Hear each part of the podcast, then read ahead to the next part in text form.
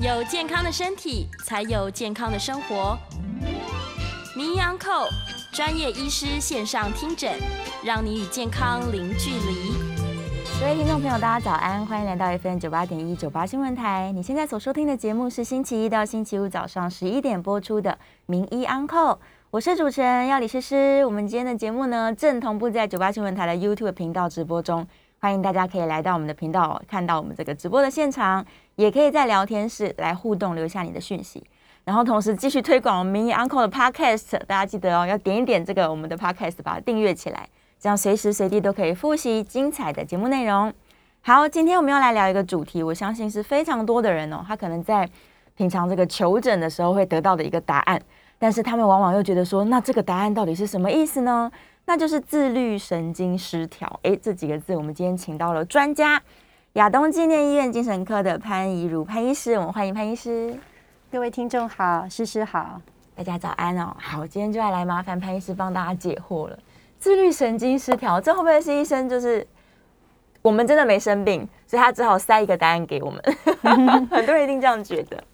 那其实这样讲也不能算是错啊，哦因为自律神经失调基本上就是会有很多很多的身体不舒服。是，那很多很多的身体不舒服，它其实算是一个症候群哦，就是有点像是很多的症状，而且每个人的症状还会不太一样。是那那些症状组合在一起，形成一个症候群，哦，所以有非常多的小毛对病，没错都归在它里面。是这样子。原来是这样。嗯自律神经，我们要先请潘医师跟大家解释一下，就是到底什么是自律神经，它管的是我们人体的哪些部分呢？嗯嗯，嗯，其实自律神经吼是一个，我们可以说它是一个很神秘的神经系统，哎，它非常的神秘。为什么呢？因为它可以连接我们的大脑跟我们的所有的内脏器官。哦，你可以想象你的大脑跟内脏器官之间的 关系是怎么样吗？他们秘密的连接，而且对秘密的连接我们的控管。对对对，听起来就是一个很可怕的秘密组织。对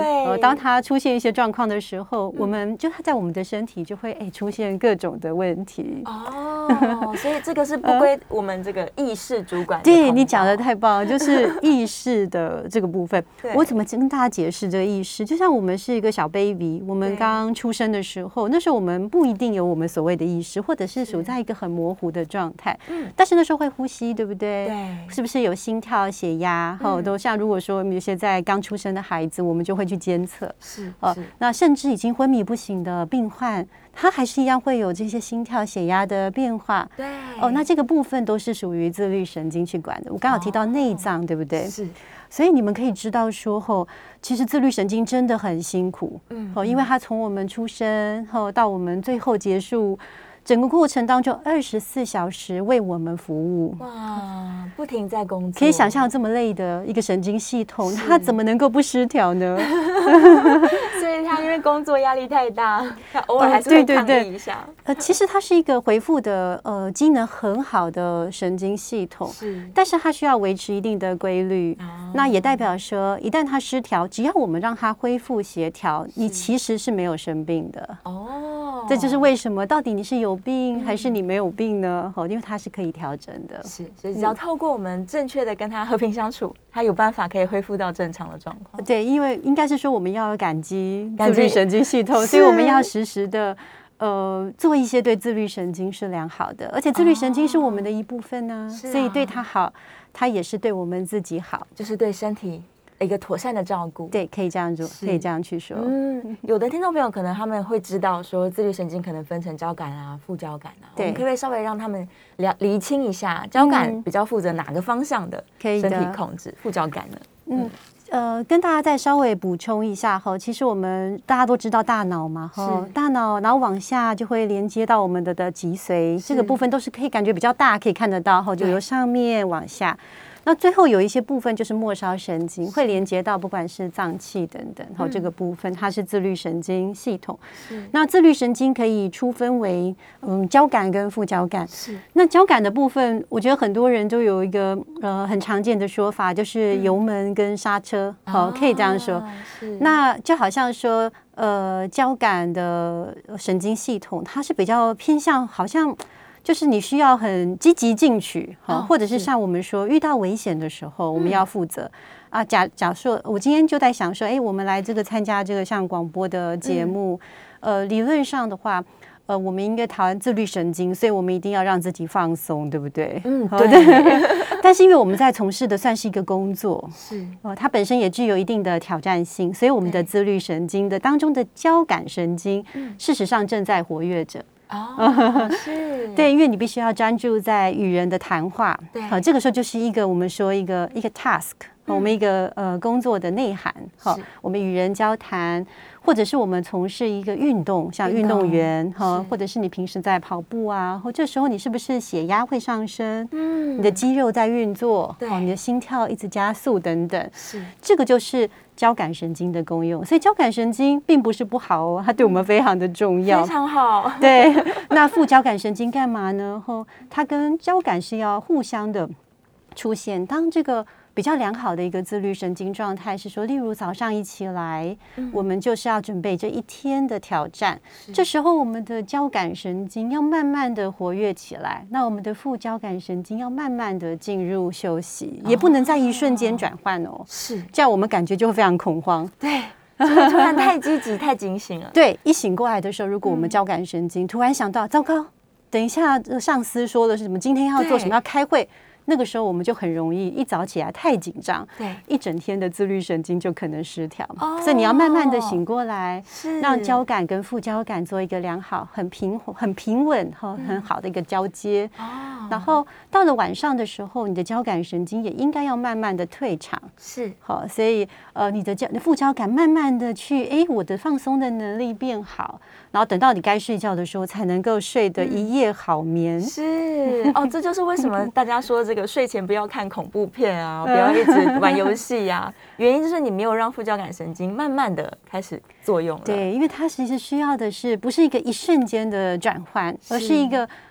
哦，怎么讲？循序渐进，让它循，哎，好像慢慢的，哎，由这个副交感，好像就是怎么讲，一个呃无声无息的，然后交感也慢慢的退场，哦，这样子哦达到一个良好的均衡。是是是，所以我们在这个有意识的控制之下，我们要给他一个环境，让交感跟副交感是慢慢的相继去发挥他们的功能。对，而且他们的的功能都非常的重要哈，在一天的不同时候，或者是我们面临不同的挑战的时候，嗯哦，假设你现在很开心的在听音乐，你的副交感就会作用嘛。哦，假设你的上司一直不停的质问你进度怎么样的话，那也许你的交感也要赶快出来工作，要不然不能集中精神。是是，我大概是这样子。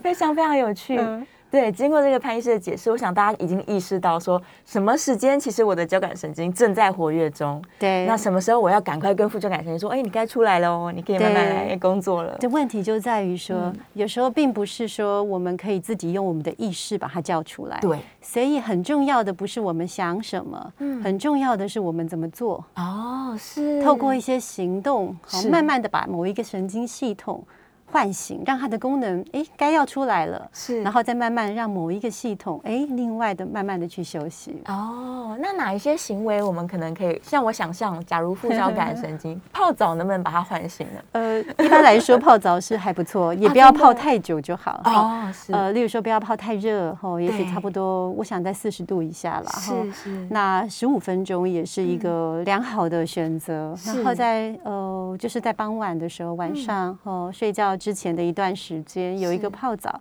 也是可以唤醒我们这个副交感神经的。是嗯对，应该是有很多这个方式，只是我们不是很明白如何去使用它。对，对所以这个今天节目中就要跟潘医师多多请教了。也不要客气啊，我们大家都在学习当中啊。是啊，是啊。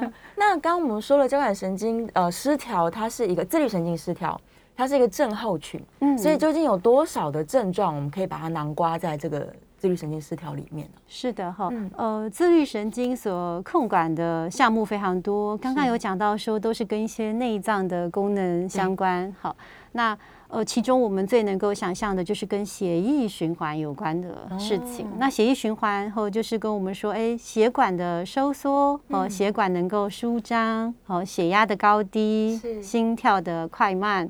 呼吸的深浅等等，哦然后甚至也影响到肠胃道。例如，我们的肠胃道有时候我们知道肠子的蠕动比较快，哦有些肠子的蠕动比较慢，对和它的吸收如何等等，这都算是我们的内脏功能。嗯，当我们了解到这一些的时候，我们就很容易可以推出医生，这是我们用头脑想就知道啦。我们有可能会有什么症状？如果我们自律神经失调，是呃，在临床上很常见到我们的病患，呃，其实很很困扰的，都是会觉得诶胸口很闷，心跳一直加速，对不对？对哦然后再来就会觉得说，呃，好像呼吸上需要喘大气，是一直觉得好像吸不到气。嗯那也有一些人甚至会头晕眼花，哦，就觉得说好像不能专注，然后好像哎动不动就觉得有快要晕眩起来了。是。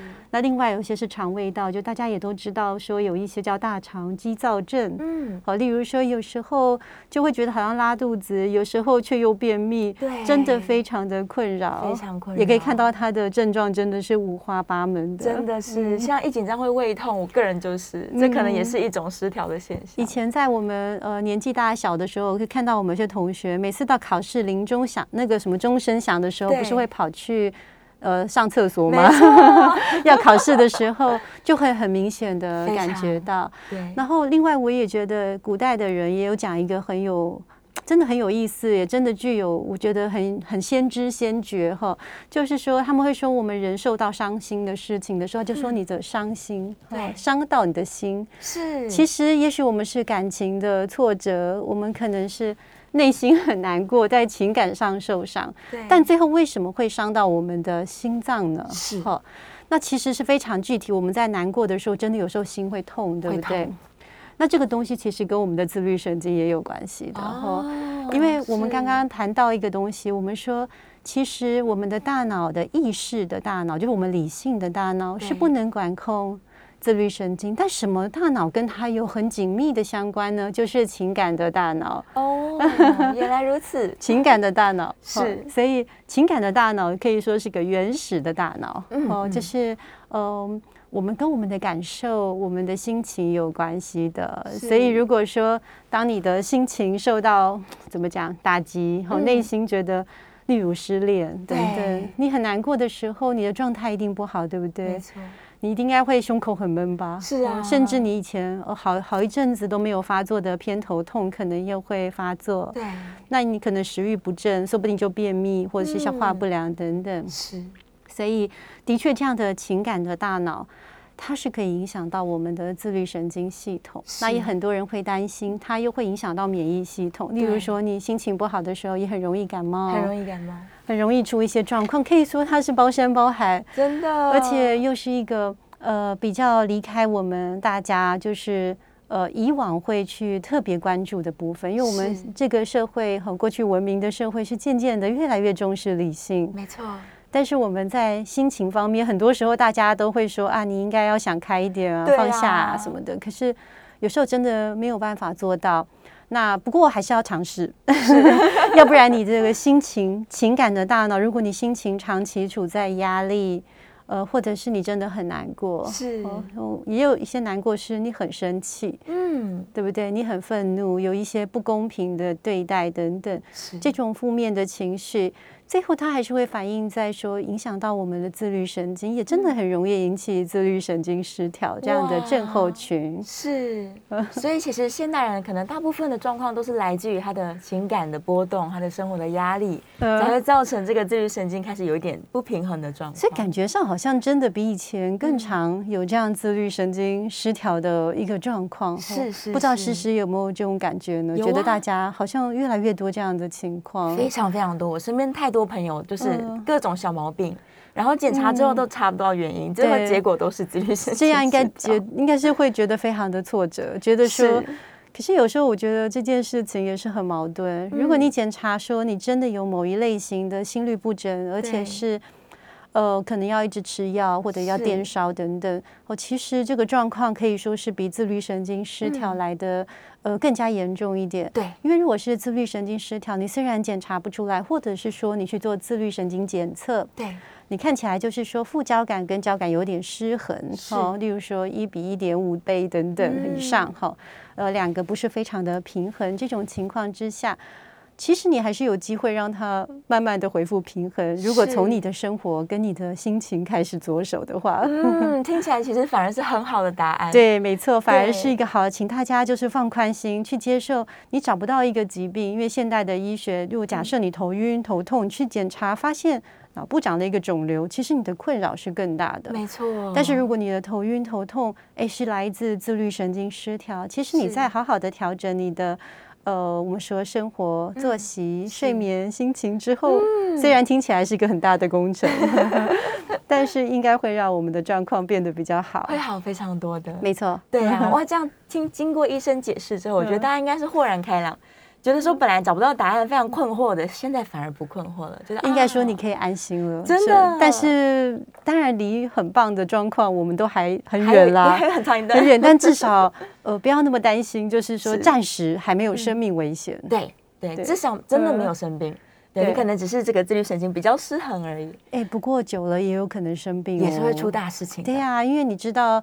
哦，就像我们说，如果你常常血管都一直收缩，我们说呃，你的交感神经过度兴奋，是你久了之后还是会有高血压的毛病啊，哦等等。所以说，我们还是要去正视你有这个状况，然后试着去让自己调试的更好，然后呃，试着让自己呃可以快一点的变好，回归正轨等等。嗯，所以可以去检查自己的生活，对不对？哎，对呀，到底哪里出了问题？是啊，不过有时候真的不容易耶。是，就是生活可以从几个点开始啊。我想诗诗一定也很了解，就是呃，我们刚刚有提到自律神经的副交感跟交感必须要交班嘛。对。所以有几个时间点，包括早上，哈，包括傍晚的开始，天如果暗下来了以后，那那种时间点的时候，我们其实要做一些事情，会会让我们比较好。例如说。我觉得有一些朋友真的很辛苦，例如说他们上的是那个叫做值班呐，或夜班、大呃大夜班等等，像这样的情况，我觉得自律神经真的很难维持一个平衡的状态，因为它就跟一般我们这个生物系统本来你的生理现象有点颠倒的状况，对，相违背的，对，所以这种情况之下，我觉得。呃，真的会很容易出现，就是我们说，哎，常常有轮班的现象的这些朋友们，是真的是要特别注意。哇，所以他怎么办呢？他难道在睡觉前要先假装这个自己在夜间的时候？我如果他，而且最大的问题是，很多的轮班的朋友，他经常不是固定班，对，就算你怎么调整，他也是要。所以自律神经真的很容易感觉到困惑。嗯，哦，身体有对对，因为有时候你的脑子没办法告诉他说，我今天就是要换一个班，没错，对不对？对，他会很困惑，因为他感受到的光线，他感受到你的身体的一个活力，跟他一般的习惯，他以为现在应该是，例如说晚上，可是其实是你的生活的正该正在开始。哇！突然之间理解了非常多，他觉得非常的混乱。是，所以你要想象成自己身体，它是一个呃另外一个自己。对，OK，另外一个我们都不怎么了解的自己。没错，所以它是一个非常神秘的自己，呃，神秘又可爱的自己。对，所以要妥善的照顾他。那意思是说，如果今天真的他的工作变动这么大的人，对他可能要给自己一两天的时间，慢慢进入嘛？我觉得。永远都不迟啊！是，但是他可能要有心理准备，就是说，当你这两天过得很不错，嗯，你那自律神经的症状，他就变你的好朋友嘛，就蛮好的。对。可是等到你一旦变成又混乱起来的时候，他还是老毛病，又会还是会再来的。哦，是。那这个时候只能补偿他了，就是当混乱的生活结束之后，再好好跟他说对不起。是可以这样说，而且。一直都有一种说法，是我们也会发现，我们随着年龄的上升啊，好像。以往其实我们自律神经都默默在协助我们，例如说我们很小的时候啊，出去玩夜游啊，熬夜工作，对，可能只要睡眠哦这样补眠一下，就整个恢复就精神百倍，没错。但是年纪渐长之后呢，我们好像体力恢复这些都没有办法，后回来还是头很不舒服，然后不能够轻易的熬夜等等，哈，也不能过劳哈。那这个也是因为我们的自律神经系统它一样也会老化的哦，所以它。调整的功能变差了，对，而且比较辛苦的一点是，往往都是呃副交感神经的这个功能老化的会比交感神经还快一点。哇，所以更不能够放松了。对，我觉得这很像是我们有在开车或者是有在修理机械的朋友都了解，或就是假设你是有一个小弹簧，那个弹簧本来是可以松跟紧，但是用久了之后会变怎么样？就是好像没办法再紧，很像一直就是松掉了。对，可是我们自律神经刚好是相反了，我们这个弹簧是用久了以后只能紧。哇，越来越紧，它就松不下来了，或者是松的很有限。是，所以为什么我们好像年龄越大的时候，有些人越超凡？对，我觉得这好像不能够怪我们，对不对？是因为我们的神经系统，所以我们不能再不能再责怪那些长辈啊，因为我们长辈常常很担心我们，然后就很忧虑，然后很紧张。以前他不是这样，但是后来长辈越来越超凡，也有可能是跟他们的自律神经没有那个放松的能力。所以我觉得我们真的要关心自己的健康，真的要关心自己的健康，而且确实是要学习放松的，就是真正的放松，好难哦。啊，其实有几个比较简单的方法，其实跟呼吸有关啦。是，我想大家也有听过，有时候。在门诊的时候，我也经常说，其实我们要经常的做呼吸。对，那很多的呃病患都知道要做深呼吸，因为深呼吸会让他感觉好一点，这是出于本能。但是要提醒大家，就是我们在做这个呼吸的时候，呃，尽量要做这个我们说鼻子吸气，嘴巴吐气。哦，那我自己练习的时候的一个呃感想就是，我发现。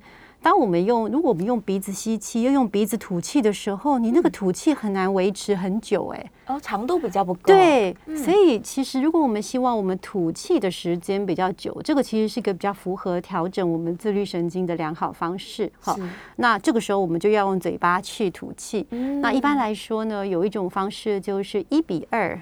就是我们吸气，例如说三秒钟，然后吐气用嘴巴可能要到六秒钟，这样子。当你觉得自己实在是太紧绷的时候，这样去做就可以比较快速的让你的呃我们说副交感神经功能比较好。是。那另外就是说，如果你不想做一比二，你也可以试试看一比一比一。也就是说，三秒钟吸气，然后三秒钟先 hold 住，hold 住，对，闭气，然后再三秒钟吐气，所以一比一比一也是一个好方法，也是一个非常好的方法，太好了。我们接下来要进广告，大家可以趁广告的时间试试看，你可以一比二吸气，呃，吸气三秒，吐气六秒，对，还是 hold 住。对，三秒，三秒，三秒。对，我们可以一起试试看。可以，可以。我们等下就趁着广告的时候来练习一下，也希望大家可以这个唤醒副交感神经，让大家舒缓一下。对，OK，我们休息一下，间段广告，下一段节目很快回来。欢迎回到 FM 九八点一九八新闻台，你现在所收听的节目是星期一到星期五早上十一点播出的《名医安后》，我是主持人要李诗诗。我们今天的节目呢？这个同步在 YouTube 频道做直播，但是现在网络有点状况，所以如果正在这个我们的 YouTube 线上的朋友，你们看不到画面，不要紧张，等一下我们就会解决这个问题了。好，回来了，我们继续来聊这个自律神经失调怎么办呢？我们再次欢迎亚东纪念医院精神科的潘怡如潘医师，欢迎潘医师，师师好，大家大家好，好，这个阶段我们可以开放 call in 哦，call in 专线是零二八三六九三三九八。零二八三六九三三九八，所以如果你要线上扣音进来，问问看这个我的状况到底是不是自律神经失调，欢迎扣音进来。那我们继续请潘医师分享。刚刚提到说呼吸很重要，嗯，所以不知道听众朋友有没有趁着广告的时候吸吸三秒，吐气吐六秒的，不知道大家感觉怎么样？一定是觉得很舒服，对不对？嗯，是。那还有没有什么其他的方式呢？除了呼吸之外，嗯。其实我觉得有一些，因为现在通货膨胀嘛，对不对？所以我们要介绍的方法都是要用这个尽量不花钱，不花钱最好。对，而且我们一定要跟古人学习，嗯，因为我老是觉得说，好像古人比我们更了解自律神经系统。你看以前就有所谓的。气功嘛，气功对不对？然后或者是印度有的瑜伽嘛，嗯，这都很棒。所以我常常都在想，我们在这个自律神经系统这个领域里面，就是要谦虚，然后我们可以跟古人学习某一些我们所不理解的东西。哦，那刚刚提到的气功啊，或或者像正念啊、冥想，哦，这些都很重视呼吸，哦，也很重视。让我们自己跟自己独处，例如说，让我们更了解自己身体的感受。当你在做这些活动的时候，我们都尽量会感受到，例如说肌肉的放松与否。对，好，那我们就试着诶，把我们这个很紧绷的这个呃，我们说肩颈啊，试着去做一些放松，那会有帮助。那我刚刚没有，我没有忘记说要分享一些我们说诶不用花钱的。那首先就是在早上，如果你能见到阳光的话，那会是非常的好。哈，因为晒太阳。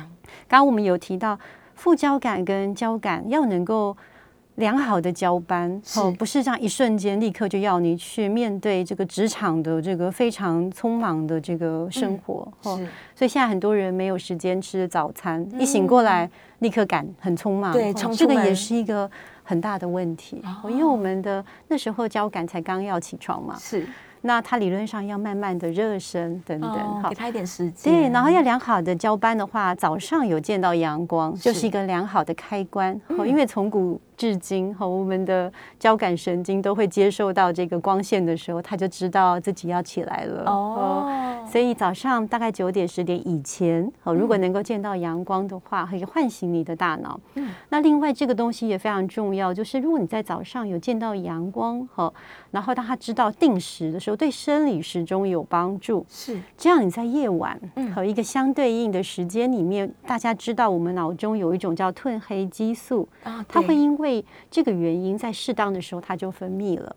那褪黑激素跟我们的睡眠能够启动，它起了很大的作用。是，这就代表说，如果我们早上在该要见到阳光的时候有见到的时候，你晚上。也比较容易不会有失眠的困扰哇，这是同样一件事情。对，但是有时候也不容易做到，就是时间跟生理时钟。是。那另外有一件事情就是说，我们也要适度的去做一些活动，例如散步就好，散步就好。对。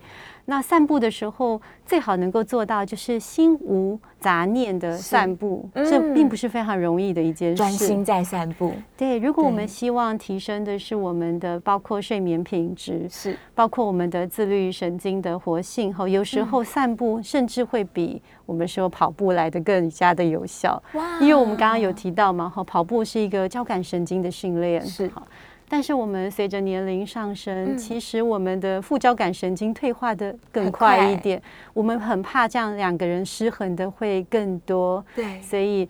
呃，如果可以的话，大家不要觉得太累，哦，很累的时候可以轻微的散步。是。那在散步的时候也有一个很好，我们大家现在时间都很宝贵，对不对？所以你在散步的时候，你也可以练习呼吸啊，因为散步不累，所以我们就练习一比二或一比一比一的呼吸等等。那有一些人也会配合一些伸展操，哈，就是说。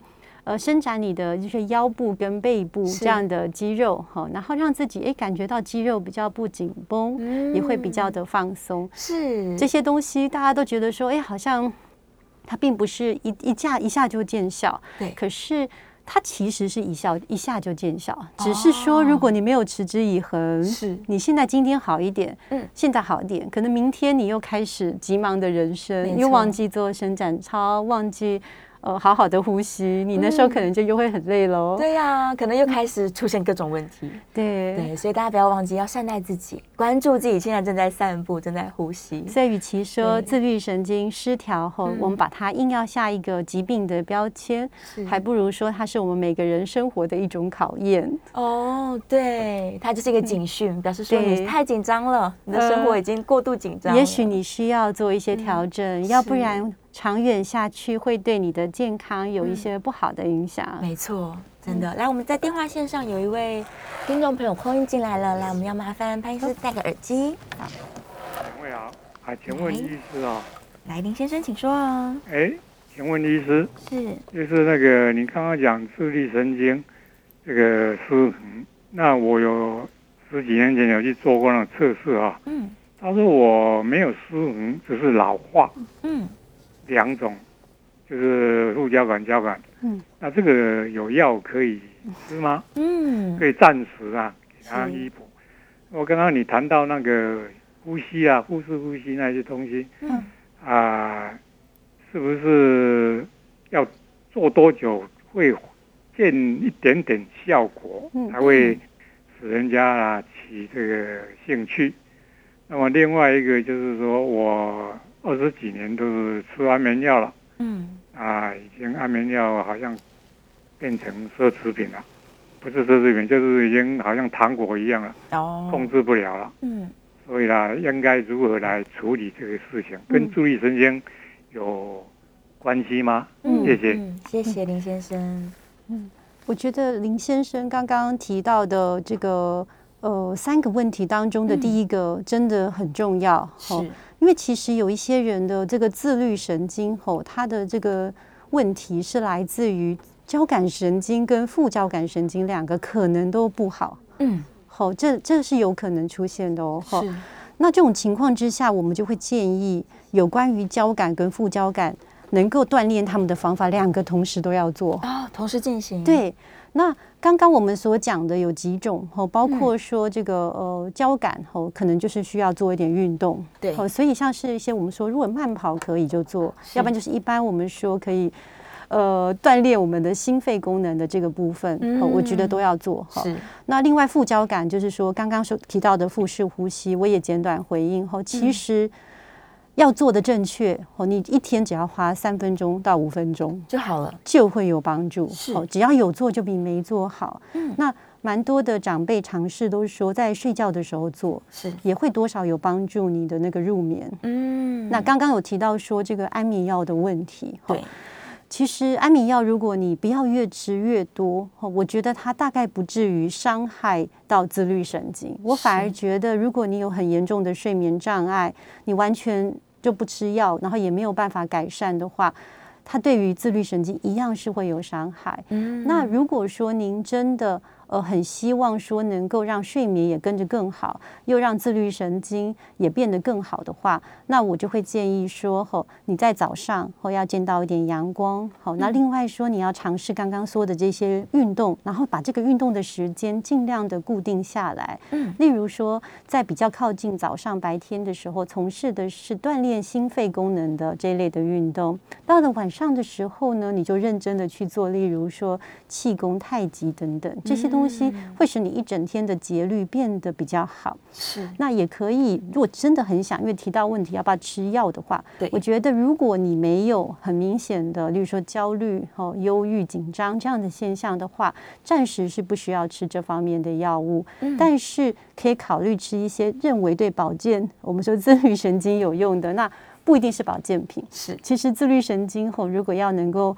呃，长长久久的，呃，能够维持的话，甚至变好，它是需要营养的。哦，那我会建议说，和适度的，我们说一些蛋白质的摄取。哦，不要说我们都很忌口，因为很多人三高，我就很担心这个部分。对，其实对于自律神经来说，要有活力。还是需要有适度的，我们说蛋白质，包括各种肉类还是得吃。那如果您担心就是有一些脂肪啊，或这些可能造成，例如说我们说大家都担心动脉硬化，对，那你可能同时就要摄取足够，例如说吃完肉类以后，我们就要吃足够的，我们说有抗氧化作用的，我们说像水果、蔬菜等等。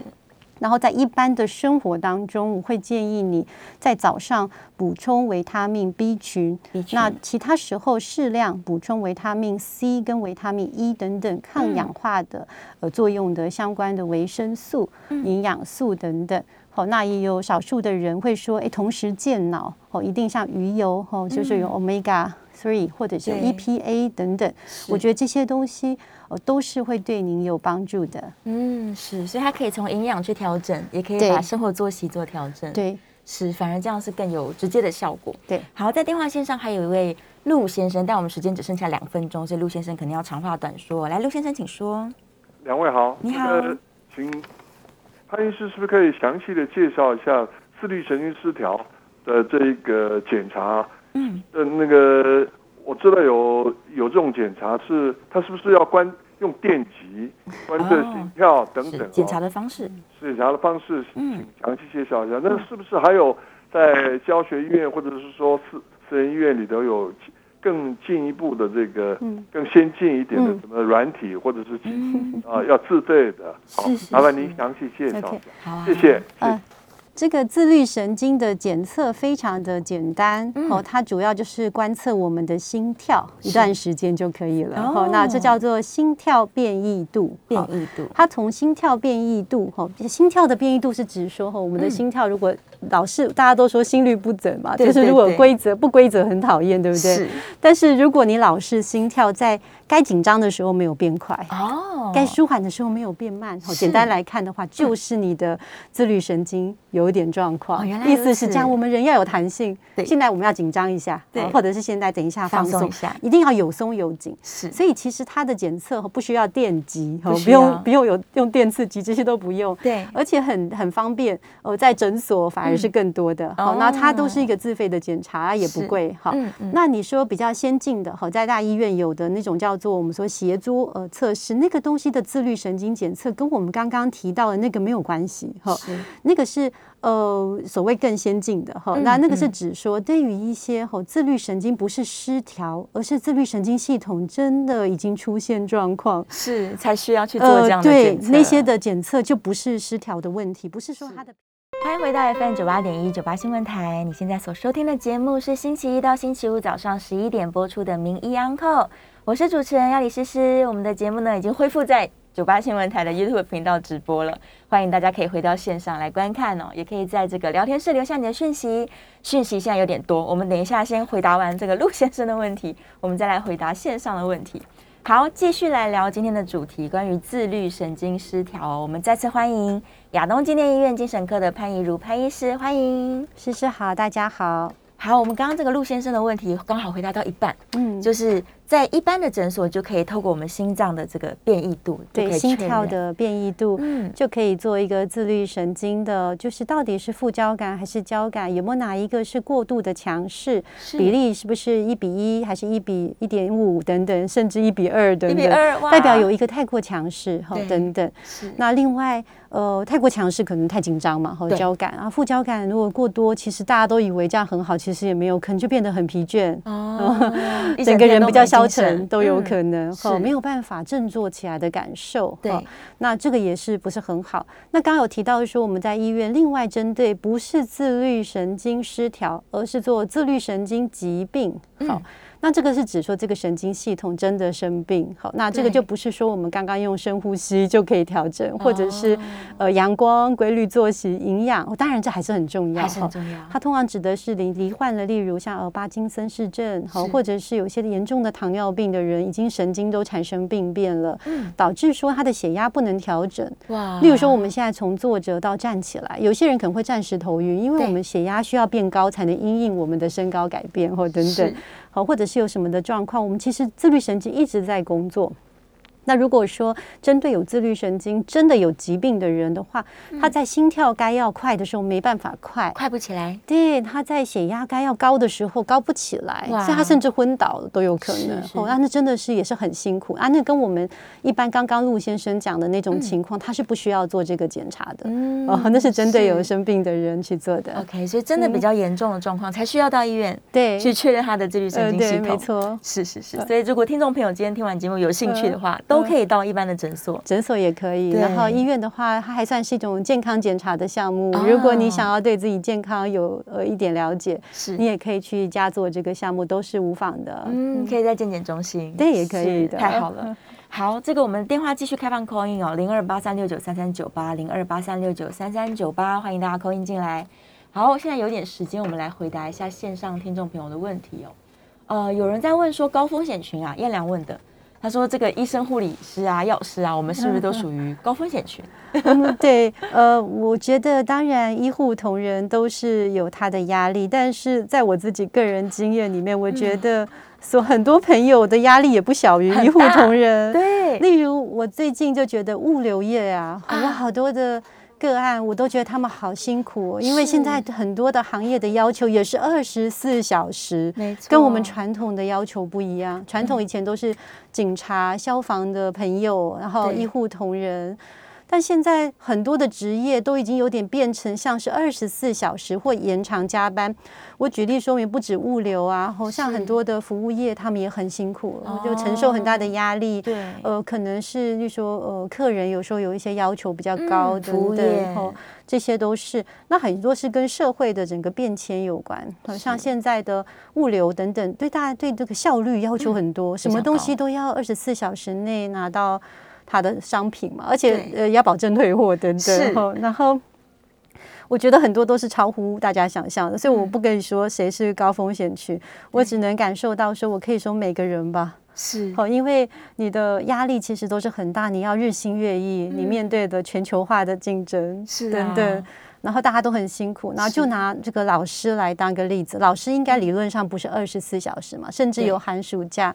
但现在老师的压力也很大，他必须有时候半夜还会收到呃家长的 line，对不对？对。然后学生甚至假日也会发生事情，他们也会期待你有所处理。是。然后可能校长也会不时的 line 你，家长对不对？所以我们看每一个仔细来看的话，每一个职业的要求都是像神一般，哦，就是大家。就期待你能够如神一般，那我觉得像这样的高要求，让每个人都呃承受很大的压力。所以如果要问我说高风险群，我觉得送给大家三个字叫做现代人啊！天哪，其实现代人都是高风险群。对，然后另外当然我这是开玩笑啦，这是真的没错，但是是开玩笑。如果你要检视高风险群的话，那我会觉得。在这这阵子，就假设你这一阵子生活产生比较大的改变，嗯，包括你的作息必须要改变的时候，呃，包括你换工作，可能还在适应，好，然后一段时间，或者是你嗯，可能结婚了，或有小孩，也可能离婚等等，这都是我们说重大的人生事件，它都会有一个正常的压力反应。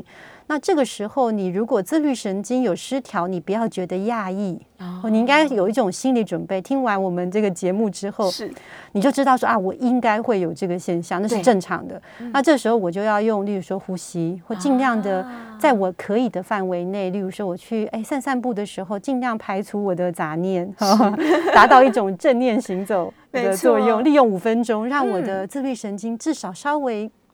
放松一下，稍微平衡一下，对，这样就好了。太好了，大家尽力而为就好了。有一个预防的感觉，说啊，我最近生活有变动，赶快来预防一下，我们就立刻去散步。对，也可以，大家可以就是就可以揪揪一起嘛，大家知道说一起，你自律神经最近还好吗？对，可以互相改改变关怀的方式。对，没错，这样会比较好。要不然一见面的时候一直问人家工作，人家压力很大，或者是问说你要不要结婚，压力也很大。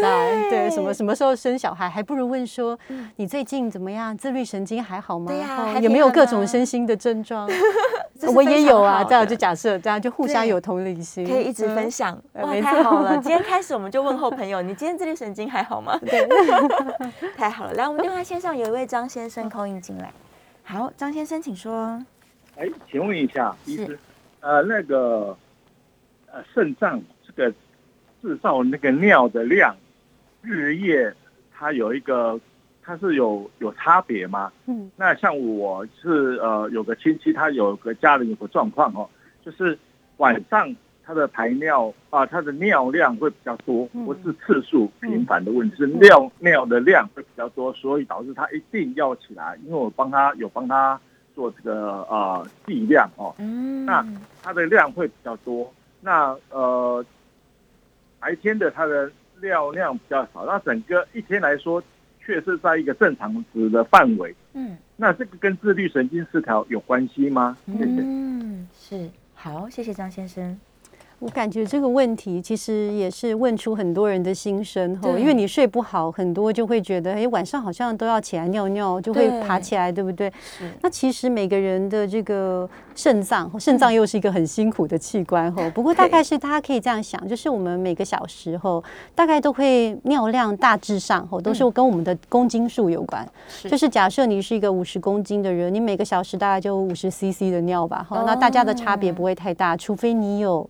肾衰竭的问题，就是你的肾脏功能比较不好，要不然一般的人是这样。嗯，哦，当然有一些利尿的食物或利尿的是高血压的药物，它会增加或改变这个尿量，但大致都在这个范围内。是，所以有些人会晚上，哦，觉得尿量比较多，哦。